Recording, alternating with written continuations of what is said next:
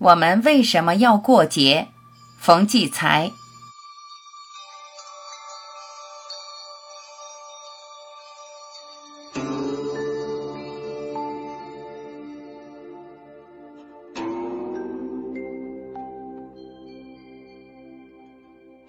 个人一年一度最重要的日子是生日，大家一年一度最重要的日子是节日。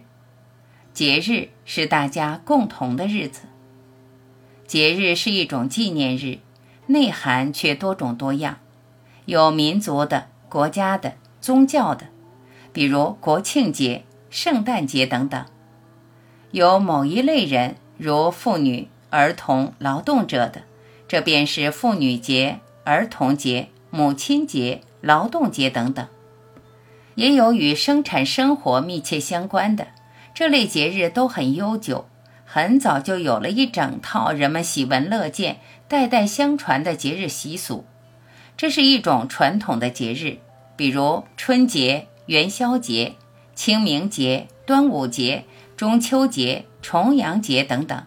传统的节日为中华民族所共用和共享。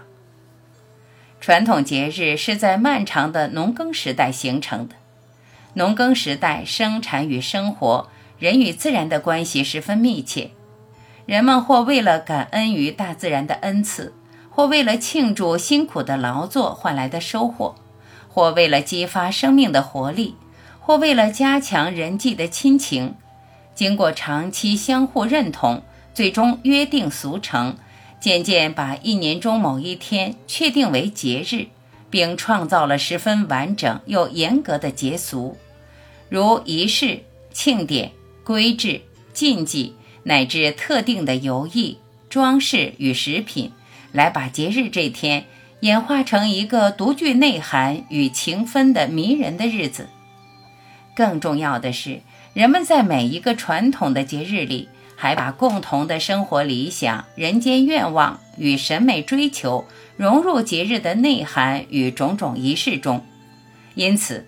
它是中华民族世间理想与生活愿望极致的表现。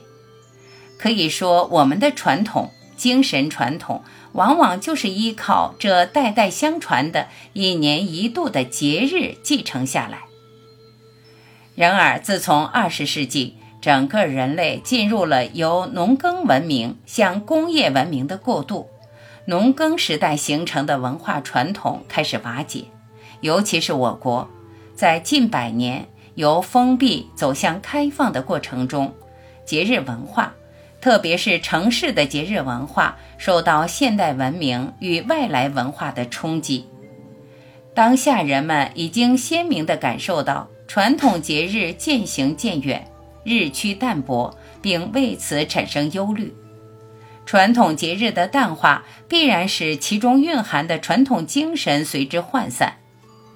然而，人们并没有坐等传统的消失，主动和积极地与之应对，这充分显示了当代中国人在文化上的自觉。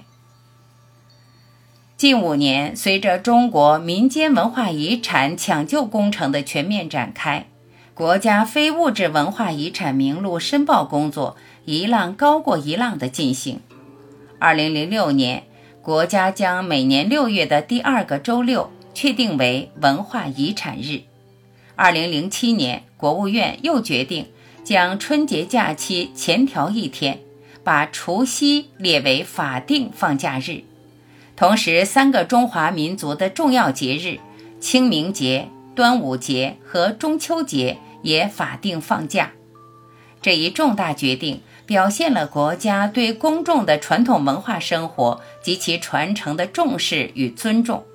同时，这也是保护节日文化遗产十分必要的措施。节日不放假，必然直接消解了节日文化；放假，则是恢复节日传统的首要条件。但放假不等于远去的节日立即就会回到身边。节日与假日的不同，是因为节日有特定的文化内容和文化形式。那么，重温与恢复已经变得陌生的传统节日，则是必不可少的了。千百年来，我们的祖先从生活的愿望出发，为每一个节日都创造出许许多多美丽又动人的习俗。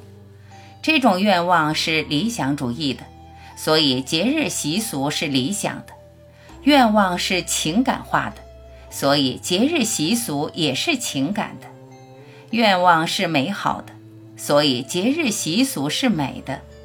人们用烟花爆竹惊骇邪恶，迎接新年，把天上的明月化为手中甜甜的月饼，来象征人间的团圆。在严寒刚刚消退、万物复苏的早春，赶到野外去打扫墓地、告慰亡灵，表达心中的缅怀，同时带花插柳、踏青春游，亲切地拥抱大地山川。这些诗意化的节日习俗，使我们一代代人的心灵获得了多么美好的安慰与宁静。谁说传统的习俗全过时了？如果我们不曾知道这些习俗，就不妨去重温一下传统。重温不是模仿古人的形式，而是用心去体验传统的精神与情感。当然，习俗是在不断变化的，但我们民族的传统精神是不变的。